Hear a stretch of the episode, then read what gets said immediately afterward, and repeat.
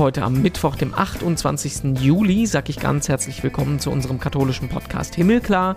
Ich bin Renato Schlegelmilch und ich erzähle mit euch Geschichten von Menschen im Corona-Alltag. Heute ist das Thorsten Latzel. Ich habe da eine Frau treffen können, die hatte ein Kruzifix von ihrer Großmutter finden können und dann vom Schlamm da abgewaschen. Das war sinnbildlich für mich. Christus im Schlamm bei den leidenden Menschen, der gegen diese Chaosmächte ansteht. Seit März leitet er als Präses die evangelische Kirche im Rheinland, die zweitgrößte Landeskirche in Deutschland. Deutschland. Und vergangene Woche war er vor Ort im Flutgebiet in der Eifel. Da hat er ganz bewegende Erfahrungen gemacht, ganz persönliche Geschichten erzählt, von denen er uns gleich berichten wird. Ein ziemlich persönliches, aber auch tiefgründiges Gespräch wird das, in dem er uns unter anderem auch eine super Definition für den Begriff Hoffnung liefern wird. Wir fragen ihn aber auch, ob es ihn eigentlich stört, dass er im Gegensatz zu seinen Kollegen anderer Landeskirchen nicht den Titel Bischof trägt. Seid gespannt. Vorher gucken wir noch in die Schlagzeilen. Was hat sich getan in der katholischen Welt? Und da hat sicher viele am Montag der Tod des Jesuiten Bernd Hagenkort bewegt. Mit 52 Jahren nur ist er an einer aggressiven Krebserkrankung gestorben. Zehn Jahre lang war er Leiter der deutschen Abteilung von Radio Vatikan. 2019 wurde er geistlicher Begleiter beim Synodalen Weg und auch hier im Podcast haben wir mit ihm gesprochen. Beileidsbekundungen, die kamen nicht nur aus der kirchlichen Welt, selbst die Taz, die hat einen ganz bewegenden Kommentar dazu geschrieben. Und ich sag's ganz ehrlich, mich trifft das auch persönlich. Wir waren 2008 gemeinsam Praktikanten im Domradio. Danach war er dann mein Chef bei Radio Vatikan, oft aber auch guter Interviewpartner. Also wirklich ein großer und tragischer Verlust für die, die ihn kannten und auch für die Kirche in Deutschland. Dann begann am Dienstag im Vatikan noch ein Prozess, den es so sicher noch nicht gegeben hat. Auf der Anklagebank unter anderem ein Kardinal, Angelo Becciu, und als Nebenkläger der Chef des Vatikanischen Verwaltungsapparats, das ist Kardinalstaatssekretär Parolin. Die Anklage spricht unter anderem von Betrug, Erpressung, Unterschlagung in Millionenhöhe. Die ganze Geschichte zu erklären wird hier jetzt zu weit führen, aber lest mal bei katholisch.de oder auf domradio.de. Da gibt's lange Artikel darüber. Wichtig ist nur zu wissen, solch einen Prozess, den gab's noch nie im Vatikan und es ist ein Musterbeispiel für all das, was jahrzehntelang im Kirchenstaat an Betrug und Vetternwirtschaft falsch gelaufen ist und was Franziskus jetzt aufklären will. Und dann hat sich am Montag auch noch der emeritierte Papst Benedikt mal wieder zu Wort gemeldet. Der Zeitschrift Herder Korrespondenz hat er ein schriftliches Interview gegeben, in dem er relativ selbstkritisch auf seine Amtszeit zurückblickt, unter anderem auf seine sogenannte Freiburger Rede, in der er 2011 den Islam kritisiert hat, was zu einer ziemlichen Abkühlung der Verhältnisse zwischen Katholiken und Muslimen geführt hat damals. Heute sagt er, ich weiß nicht, ob das so klug war, alles damals so zu sagen. Der Chefredakteur der Zeitschrift, der nennt das reflektierte Worte, die so auch hätten von Papst Franziskus kommen können.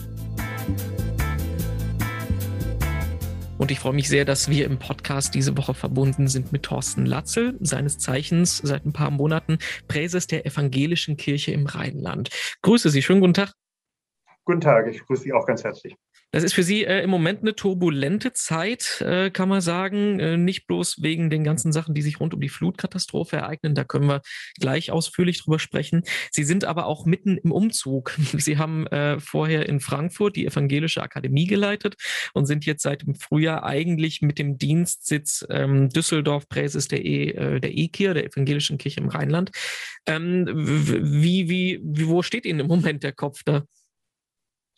Ja, ist schon äh, eine sehr volle Zeit. Ähm, genau, familiär sind wir wirklich mitten im Umzug gerade. Äh, nächste Woche werden dann die Umzugswagen kommen und uns dann nach Düsseldorf transportieren. Aber das eigentliche Primäre ist natürlich, sind die Ereignisse bei uns im Augenblick in der evangelischen Kirche im Rheinland, in vielen Gemeinden.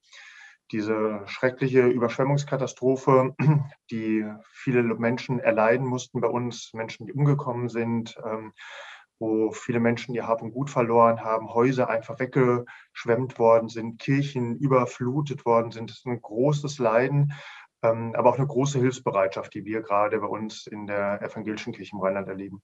Stellen wir das erstmal in den Mittelpunkt. Das hat die größte Priorität gerade im Moment. Sie waren auch selber da. Ne? Sie waren an der A. Sie haben mit den Menschen gesprochen und auch ähm, eine Andacht direkt am Fluss gefeiert in der vergangenen Woche. Ähm, was haben Sie da gesehen? Was haben Sie da erlebt?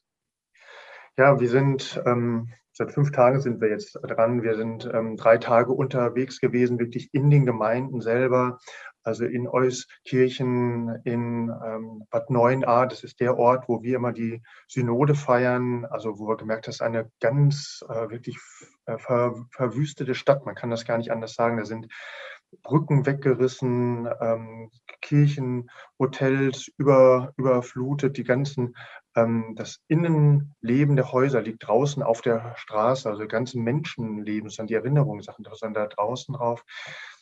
Ähm, das sind, äh, man kommt rein, man, man riecht und sieht förmlich überall diese Zerstörung, die diese Schlammlawinen da wirklich angerichtet haben mit einer Kraft, die man sich kaum vorstellen kann. Das ist so eine richtige Walze, die durch diesen Ort geht.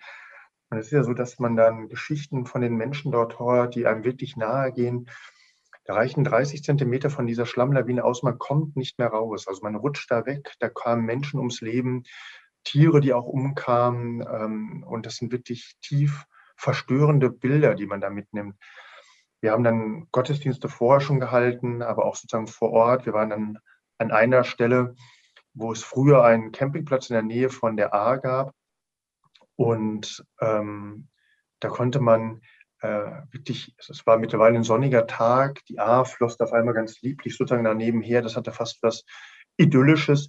Nur wenn man sich dann umschaute, dann lagen da Bäume umgekippt, eine Straße, die weggerissen ist, dann äh, Bohrmaschinen oder Bügeleisen, die eben aus diesem früheren Campingplatz aus dem Boden herausragen. Also ein wirklich skurriles Bild. Und das war sozusagen sinnhaft für das wirklich wieder die Kultur der Menschen, aber auch die Natur insgesamt umgewälzt wurde. Ähm, und das äh, sind wirklich Bilder, die alle, die mitgewesen sind, tief bewegt haben. Was haben Ihnen die Menschen vor Ort gesagt? Weil die ähm, meisten Überschriften, die man im Moment liest, sind ja diese unfassbare Hilfsbereitschaft, dieses Zusammenhalten, was man da jetzt vor Ort spürt. Ne?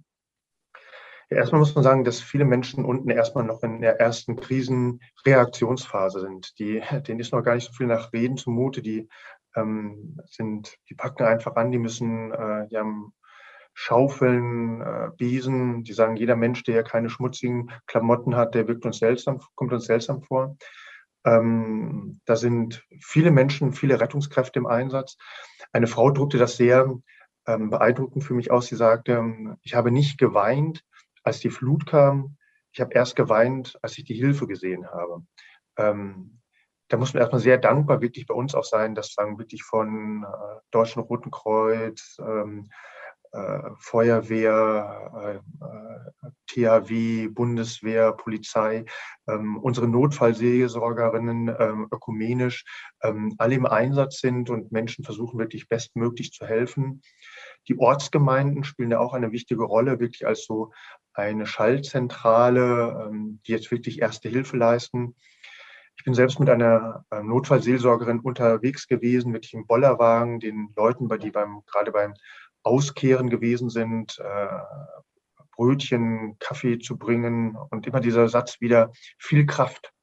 Viel Kraft, das ist sagen, dass also man kann da, da steht keine Interpretation oder Deutung davon manchmal an, sondern dass man einfach nur dem anderen Menschen ja was zuruft, gleichsam durchzuhalten.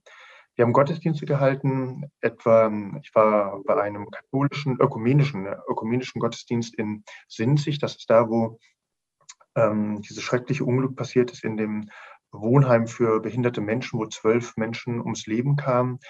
Ähm, man merkte, sagte der Bürgermeister, das ist der erste Moment, in dem ich seit Tagen zur Ruhe komme und weinen kann. Und das ist so, wenn dann so ein Gottesdienst stattfindet, dann bricht auf einmal dieser Schutzmantel einfach weg und da muss man wirklich mal sehr vorsichtig sein, weil dann auf einmal die Emotionen dann hochkommen.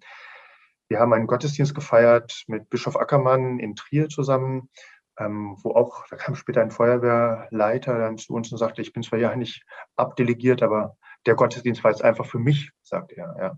Und ähm, wo man auch gemerkt hat, einfach sehr dichte Erfahrung mit diesen Menschen zu haben. Wir haben selber dann auch in, äh, an anderen Orten auch Andachten, Abendandachten gehalten. Aber man merkt wirklich sozusagen die Leute, also ganz, ganz viel Hilfs, Hilfsbereitschaft. Ein Mensch sagte das so schön zu mir, der sagte, ich habe den Glauben an die Menschheit wieder gewonnen. Also weil äh, auf einmal kommen dann so wildfremde Menschen, die man gar nicht kennt und die packen einfach mit an. In Leverkusen, sagte mir eine Frau, da, da zogen die, die Ultras, die Fans von Bayer Leverkusen dann so durch die Straßen und fragten überall, können wir was machen. Und äh, das ist wirklich beeindruckend. Da spürt man, das rückt einem auch wirklich selber nahe. Da kann man nicht einfach ähm, dahin gehen, sondern da, da spürt man viel von diesem, von dieser Nähe, aber eben auch von diesem Leiden, wenn man dann mit den Menschen reingeht an ihren Arbeitsplatz, sieht, was da verloren gegangen ist, auch wenn draußen die Straßen auf einmal schon wieder sauberer sind. Ähm, das ist in den Häusern wie in den Menschen. Auch wenn außen schon einige Sachen wieder anders aussehen, drinnen ist noch ganz viel ähm, Verletzung, Verwüstung wirklich da. Und das wird lange brauchen, bis das wieder äh, wirklich anders werden wird. Wir waren mit Notfallseelsorgern im Einsatz in, äh, in einem Ort in äh, Schweinheim, ähm, wo die Menschen zum ersten Mal seit Tagen überhaupt nur in die Stadt zurück durften, zu Fuß. Erstmal die Häuser sich anzusehen und dann nur die verderblichen Lebensmittel erstmal wegzuwerfen und dann wieder rausgehen mussten, weil dies eben noch nicht sicher war, weil die Kanalisation, äh, das Wasser, die Stromleitung, das alles irgendwie ähm, kaputt ist, äh, nicht funktioniert. Und wie gesagt, das braucht Zeit, bis das alles wieder ist. Und das hat zugleich, das ist das Skurrile noch dabei, so, wissen Sie, dass ähm, manchmal ist es, sind es ein paar Meter, die dazwischen liegen, zwischen Menschen, die oben auf dem Berg liegen, wohnen, gar nicht tangiert worden sind bei denen, die weiter ihren Rasen oben mähen, einige Meter weiter, einige Straßenzüge weiter runter, wo dann auf einmal wirklich alles überschwemmt worden ist und unten im Tal, wo man auf einmal nur sagt, das ist nur noch Katastrophe, ähm, wo da auch Menschenleben äh, das gekostet hat, also wo man merkt wirklich, wo viel, wo, wie dicht ähm, das manchmal beieinander ist. Sie haben es ja gerade eben schon so ein bisschen die Sprachlosigkeit angesprochen. Die Kanzlerin hat das ja auch äh, gesagt. Die deutsche Sprache hat keine Worte so wirklich, um dieses Ausmaß zu beschreiben. Ähm, geht mir persönlich auch so, wenn ich mit Bekannten da aus der Eifel spreche, die dann äh, Geschichten erzählen, wo man gar nicht äh, angemessen reagieren kann. Ne? Also diese, diese, diese, diese Sprachlosigkeit, wo es dann wahrscheinlich auch einfach auch nur ums Zuhören geht in gewissem Sinne. Ne? Ja, das war mir zumindest auch wichtig, als ich da hingefahren bin mit den Kollegen, dass wir zuzuhören, zu stärken, zu trösten. Ähm, ich bin manchmal ein bisschen entsetzt darüber, wenn ich das im Internet lese, was dann so für auch manche theologisch-religiösen Deutungen dann kommen. Äh, das sind so Schreibtischspekulationen, wenn dann Menschen da vom Gericht reden und so etwas alles. Wenn du den Leuten da in die Augen schaust, dann ist Gott für mich gegenwärtig, Christus im Schlamm. So kann ich das nur für mich fassen. Äh, ich habe da eine Frau treffen können, die hatte aus ihrem Keller äh, ein Kruzifix von ihrer Großmutter finden können und dann vom Schlamm da abgewaschen. Das stand so auf so einer roten Plastikbox da drauf. Und das war sinnbildlich für mich. Christus im Schlamm bei den leidenden Menschen, der gegen diese Chaosmächte ansteht. Und das ist was völlig anderes, ob man über dieses Leiden und diese Katastrophe spekuliert und irgendwelche geschichtstheologischen Vermutungen da anstellt oder wirklich den Menschen begegnet, bei den Menschen ist. Und so verstehe ich auch Kirche, dass jetzt Kirche gefragt ist, die nahe bei den Menschen ist ähm, äh, und eben nicht nur ein Besuch da irgendwie abstattet, sondern wirklich versucht, alles, was wir dazu beitragen können, Menschen zu helfen, dicht bei ihnen zu sein an der Stelle. Jetzt haben Sie ähm, ein gutes Bild der Lage vor Ort sich nur deshalb holen können, weil Sie gerade nach der Katastrophe vor Ort waren. Sie waren rein zufällig kurz vorher auch schon da. Sie haben sich äh, diesen Sommer vorgenommen, äh, Ihre neue Landeskirche kennenzulernen, mit dem Fahrrad aus dem Saarland bis zum Niederrhein, also von der einen Ecke zur anderen zu fahren. Und da haben Sie ja viele Orte, von denen auch quasi vor kurzem jetzt erst vor ein, zwei Wochen besucht. Das ist bestimmt auch ein merkwürdiges Gefühl, ne? Ja, wir hatten die Sommertour der Hoffnung, wirklich eine, also waren acht Tage, 600 Kilometer, über 600 Kilometer, 40 Gemeinden uns angesehen. Ähm, immer mit dieser Botschaft, wir waren ja alle sowieso in einer äh, Gesellschaft, die schon müde, erschöpft nach Corona war. Und unsere Botschaft war, wir brechen gemeinsam auf nach Corona. Eine Sommertour der Hoffnung. Ähm, da haben wir viele schöne Begegnungen, die man auch ähm, bei dem Hashtag Sommertour der Hoffnung sich anschauen kann. Und wirklich beeindruckende äh, Geschichten von Menschen, die uns ihre Hoffnungsgeschichten erzählt haben. Auch da, nicht wir bringen die Hoffnung, sondern wir entdecken die Hoffnung bei den Menschen, Gott bei den Menschen zu entdecken. Und ganz viele von den Orten waren genau die, die wir auch später dann leider von ähm, der Flut, von dieser Überschwemmung betroffen gewesen sind. Und eine Woche später kommt man hin und sieht die gleichen Orte wirklich auf einmal in einem katastrophalen Zustand. Ich glaube, dass das Thema Hoffnung aber gerade etwas ist, was jetzt ähm, in dieser äh, Katastrophe eine ganz wichtige Rolle spielt. Also ähm, Hoffnung ist ja was anderes als Optimismus, also etwas, was auch wieder den Augenschein gerade etwas ist. Ähm, Hoffnung ist etwas, wo ich so merke, das habe ich auf der Tour auch gelernt, was man immer nur zusammen machen kann. Das Hoffen ähm, äh, führt dann in Gemeinschaft und macht einen nicht passiv, sondern ähm, lässt einen gerade das tun, was man selber tun kann, aber zugleich in dem Vertrauen darauf, selbst gehalten zu sein, eine Stärke zu erfahren. Und das erlebe ich unten auch immer wieder, dieses, ähm, wie wichtig es ist, ähm, dieses Gefühl, gerade wenn der Boden unter meinen Füßen weggeht, ähm, ich auf einmal merke, das ein ganzes Haus schwimmt weg, meine, mein Nest, mein ganzer Halt. Was hält mich dann eigentlich selber? Und das ist ja eine Arbeit, die etwa unsere Notfallseelsorgerinnen ähm, wirklich in beeindruckender Weise leisten. Zunächst einmal diese äh, Menschen wieder äh, Sicherheit zu geben, Halt zu geben und dann aber auch den Raum, geistliche Erfahrung zu haben, ich kann etwas tun ich kann aufstehen, ich kann mich wieder aufrichten.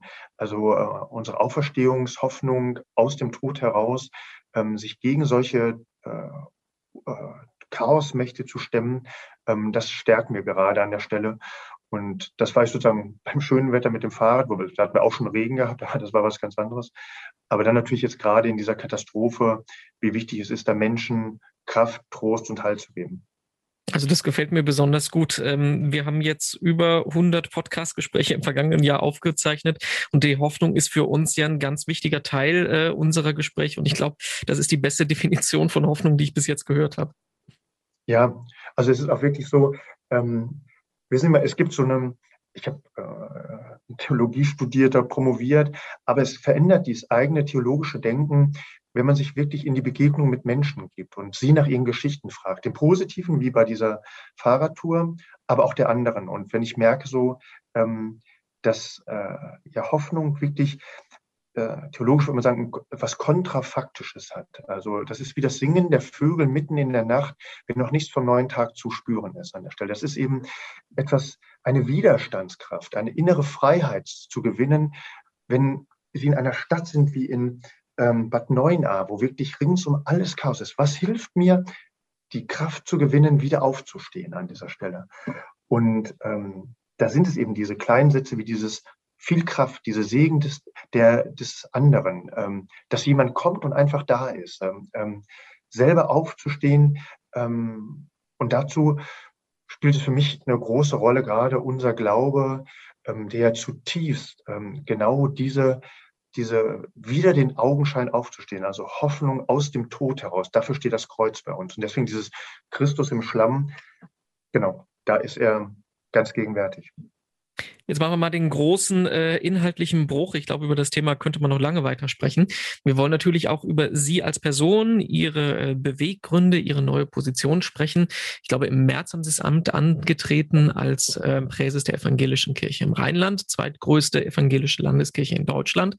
Jetzt muss ich aus meiner katholischen Überheblichkeit so ein bisschen sagen, für mich war das immer, ja, es gibt so ein paar evangelische Christen im Rheinland, aber es ist doch eigentlich ein äh, urkatholisches Gebiet. Stimmt gar nicht wirklich. Sie haben 2,4, knapp 2,4 evangelische Christen hier. Ähm, 2,4 Millionen, also nicht 2,4 Christen. genau. 2,4 Millionen, knapp 2,399 sind es wohl ganz genau. Ja. Ähm, wie wurden Sie hier aufgenommen? Wie haben Sie so die erste Zeit hier erlebt? Ja, vielleicht mal zu der ersten Frage. Genau, Evangelische Kirche im Rheinland ist wirklich ein großes Gebiet. Ähm, das geht ja wirklich vom Saarland bis nach Kleve-Wesel hoch, ähm, erstreckt sich über Teile von vier Bundesländern. Ähm, eine innerlich sehr starke, vielfältige, reiche Kirche. Ich sag mal 2,4 Millionen Mitglieder, nur dass man so ein bisschen aber so eine Größenordnung davon hat. Das sind doppelt so viele wie alle Parteien in Deutschland zusammen. Sie haben natürlich insofern recht, dass viele Gebiete, in denen wir sind, ist, sind trotzdem mehrheitlich katholisch manchen Sachen auch nicht, da ist es auch andersherum. Ähm, aber insofern, dass wir schon an vielen Stellen ähm, in einer äh, großen Minderheit sozusagen sind. Ähm, ähm, ich erlebe die als jemand, der kein Rheinländer ist, sozusagen neu hier in die rheinische Kirche kommt, aber eine sehr offene ähm, Kirche, die mich wirklich sehr offen aufnimmt. Ich glaube, das ist auch das, was ähm, die rheinische Kirche insgesamt auszeichnet. Die ist sehr basisorientiert, ist sehr offen für äh, unterschiedlichste Menschen, sehr politisch engagiert. Also ähm, äh, auch bei unterschiedlichen gesellschaftlichen Fragen, also nicht parteipolitisch, sondern aber bewusst immer da, wo das Evangelium Konsequenzen für unser Zusammenleben hat. Da beziehen gerade die äh, Gemeinden in der evangelischen Kirche im Rheinland auch deutlich Position, etwa wenn es um Erhaltung der Schöpfung geht, ähm, Friedensfragen, äh, wenn es um Flüchtlingsthematik geht. Ähm, da bin ich sehr froh, dass wir da auch ähm, deutlich Position äh, beziehen. Wie gesagt, immer dann, wenn es um äh, wirklich grundlegende, ähm, elementare Fragen des Menschseins, des Zusammenlebens auch geht, um Erhalt von unserer Demokratie, also klar, sich gegen äh, Populismus oder Rassismus zu positionieren an dieser Stelle. Und ähm, ja, die Rheinische Kirche ist munter, vielfältig, ähm, stark und, und auch sehr unterschiedlich in den Situationen. Also in in der Eifel etwa ähm, war ich bei einer Kollegin, ähm, die hat eine Gemeinde, zu der gehören 127 Dörfer. Ne? Also es ist schon eine äh, echte Streulage. Und dann wieder andere Gemeinden zu haben, die natürlich in diesen großen städtischen Kontexten sind, ähm, im Ruhrgebiet, ähm, die wir haben. Ähm, hier Düsseldorf ist der Sitz von uns, Köln, Bonn, also unterschiedlichste Situationen. Wie sieht es so mit dem ökumenischen Miteinander aus? Wird man da so am Rande geduldet oder ist das ähm, eine richtige, gute Zusammenarbeit? Nein, das ist eine gute Zusammenarbeit. Ich sage immer auch erstmal, es eint uns ja viel mehr, als das uns voneinander trennt. Und ähm, ich finde beeindruckend, wie viel Ökumene gerade an der Basis möglich ist. Ähm, wir sind auch, äh, was die universitäre Theologie, die Forschung angeht, sind wir sehr weit beieinander. Das zeigt ja auch gerade die Diskussionen äh, um gemeinsam am Tisch des, des Herrn was die, äh, sozusagen den Vatikan angeht, die lehramtliche Seite, da muss man manchmal schauen, ähm, da gibt es manchmal eher Schwierigkeiten. Ähm, wir haben eine sehr gute Beziehung zu, ich bin ja das Gegenüber bei auch ein, bei fünf Bistümern. Ähm, da klappt die Ökumene insgesamt auch gut. Das ist ja auch mal eine Frage auch von einzelnen Personen. Ähm, aber wir bemühen uns da ein gutes Miteinander. Ähm, auch in der internationalen Ökumene ist ja nicht nur ähm, bikonfessionelle äh, Ökumene oder, sondern dass wir wirklich auch sagen, international, ähm, auch mit anderen Gemeinschaften, die wir hier haben, mit orthodoxen Christen, mit Freikirchen, also da auch zu sagen, eine gute Gemeinschaft zu fliegen. Wie sieht das denn ähm, aus mit dem Stellenwert der Rheinischen Kirche im äh, evangelischen Kontext? Also Sie sind ja auch teilweise äh, Mitglied bei internationalen ähm, evangelischen Vereinigungen, nicht bloß bei der EKD in Deutschland. Auf dem Zettel steht, äh, dass die äh, evangelische Kirche im Rheinland zweitgrößte Landeskirche Deutschlands ist. Aber was ist das, was, was nicht auf dem Zettel steht? Also welche Rolle spielen Sie da? Ja, also wir haben eine besondere Tradition bei uns mit der presbyterial-synodalen Kirchenordnung. Also wir sind gerade auch innerhalb der evangelischen Kirche bewusst nicht bischöflich verfasst, ähm, sondern sind wirklich sehr basisorientiert. Die, etwa die Finanzhoheit liegt bei uns bei den Gemeinden. Wir haben immer den Satz, bei uns ist unten oben. Also das ist das Selbstverständnis der rheinischen Kirche, würde ich auch mal sagen, sehr im Sinne von einer modernen äh, Netzwerkorganisation, nicht hierarchisch, sehr basisorientiert, partizipativ. Ähm, dafür stehen wir. Das hat auch manchmal Herausforderungen, muss man auch sagen, gute Abstimmungsprozesse, die wir mal gewährleisten müssen. Ähm, wir sind in der Ökumene, also diese Tradition bringen wir stark in die Ökumene ein, auch mit der westfälischen ähm, Kirche, die eine ganz ähnliche äh, Hintergrund und Tradition und Aufbau haben wie wir.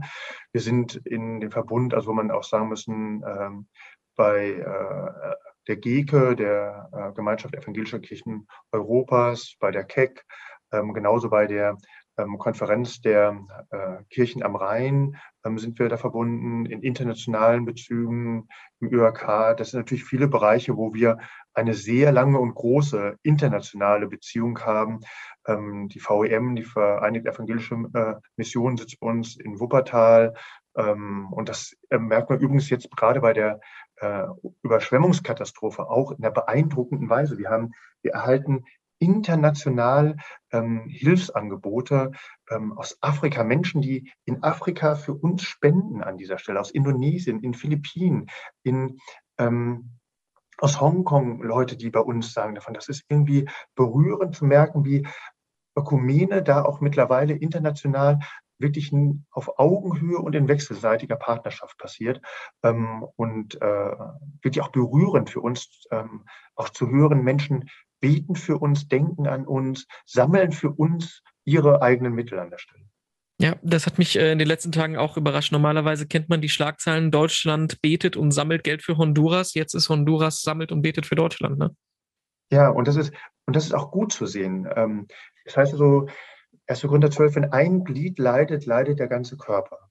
Und ähm, das ist eben nicht nur ein Bibelspruch, sondern das ist wirklich etwas, das wir hautnah erfahren in ganz vielen Mails, wo wir ja so merken, eine Kollegin bei uns, Barbara Rudolph, die für die Ökumene bei uns zuständig ist, beantwortet im Augenblick fast nur die Schreiben, die alle bei uns eingehen. Ähm, und äh, das ist äh, wirklich bereichernd zu sehen, ähm, wie ein, wie wir uns als Kirchen katholisch wie evangelisch ja schon immer ökumenisch verstehen, als eine weltweite Gemeinschaft. Und ich glaube, das ist gut, wenn wir das auch gerade in Zeiten von starken Globalisierungsprozessen weiter einbringen. Die Pandemie macht das ja etwa auch deutlich, ähm, dass wir dieses Virus nur gemeinsam weltweit äh, besiegen können. Wir brauchen da keine nationalen Konkurrenzen an der Stelle, sondern ein gemeinsames Vorgehen. Ähm, und das wird auch hier in dieser Katastrophe sichtbar und zwar ganz konkret erfahrbar von Menschen, die sagen, wir sind bei euch, wir nehmen das wahr. Und das Glockenläuten, ähm, das jetzt am Freitag passieren wird, wird nicht nur bei uns in Deutschland passieren, sondern an ganz vielen Orten, die sagen, ihr seid in Not, wir läuten ähm, eben genau damit sie zur Fürbitte aufrufen, andere Leute stärker zu machen. Ja. Jetzt sind wir wieder zum Flutthema zurückgekommen. Ich stelle ja. trotzdem noch die zwei Fragen, die bei mir auf dem Zettel stehen. Sie haben es ähm, gerade die äh, Verfasstheit von unten, die demokratische Organisierung der Rheinischen Kirche angesprochen. Finden Sie es eigentlich schade, dass Sie im Gegensatz zu den Kollegen zum Beispiel Kirsten Fers oder Heinrich Bedford Strom nicht den Titel Bischof tragen können? Überhaupt nicht. Also manchmal muss man ein bisschen erklären, was ein Präses ist. Das merkt man bei unseren Leuten immer, wenn ich irgendwo hinkomme und die mal sagen müssen, also das ist unser Präses und die Leute gucken dann immer so ein bisschen seltsam immer an. Aber das ist Selbstverständnis von uns, dass wir eine Kirchenleitung haben, wo selbstverständlich ähm, ehrenamtliche Personen dazugehören, ähm, wo ich den Vorsitz in einem kollektiven Leitungsgremium habe. Ähm, ich erfahre eine große Wertschätzung wirklich auch ähm, als Träger dieses Amtes. Äh, ähm, aber das ist, hängt überhaupt nicht daran, dass ich da den Bischofstitel habe. Ich brauche auch kein goldenes oder silbernes Kreuz. Ähm, das ist ein anderes Verständnis. Ich komme aus einer reformiert unierten Tradition, was mir ziemlich entspricht. Und ich merke, ich glaube, das, was wir brauchen, auch als Kirche in Zukunft, ist ähm, weniger institutionelles Denken, ähm, viel mehr ähm, glaubwürdige ähm, Nähe zu Menschen, eine Form von Leadership, wenn man das so nennen würde, von glaubwürdigen Agieren von Personen. Ähm, und äh, dafür spielt nicht der Titel irgendwie eine Rolle. Finde ich eine sehr sympathische Einstellung. Dann äh, frage ich Sie als letztes noch, dass ich habe es am Anfang angekündigt. Wir haben ähm, lange vorhin schon über das Thema Hoffnung gesprochen. Sie haben es eigentlich schon äh, sehr gut definiert, auch aus der christlich-theologischen Sicht. Aber wenn Sie es vielleicht in zwei, drei Sätzen zusammenfassen würden, dass man es auf ein T-Shirt drucken kann, äh, was bringt Ihnen persönlich Hoffnung? Ich habe über den Heidelberger Katechismus promoviert und da ist die Frage eins, was ist denn einiger Trost im Leben und im, und im Sterben? Was ist das, mit, womit, womit du leben und sterben kannst? Das ist, finde ich, eine tolle Einstiegsfrage erstmal zum ganzen christlichen Glauben. Und ähm, die Antwort darauf ist, ähm, dass ich zu Christus gehöre. Ähm, dass ich wirklich weiß, dieser mitleidende Gott, der ist an meiner Seite und dort bin ich, da gehöre ich zu.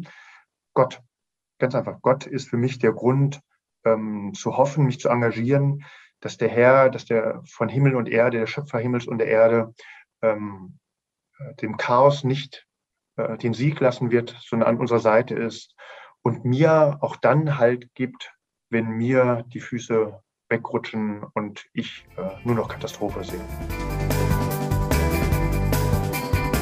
Ja, das war unser Interview für heute mit Thorsten Latzel, dem Präses der Evangelischen Kirche im Rheinland. Herzlichen Dank dafür. Mehr dazu gibt es auch online auf domradio.de und auf katholisch.de. Auf unserer Homepage himmelklar.de gibt es über 100 Podcasts Podcast-Interviews zum Anhören inzwischen. Wenn euch die evangelische Kirche interessiert, haben wir da zum Beispiel Gespräche mit Margot Käßmann, mit Heinrich Bedford Strom oder der neuen 25-jährigen EKD-Präses Anna-Nicole Heinrich.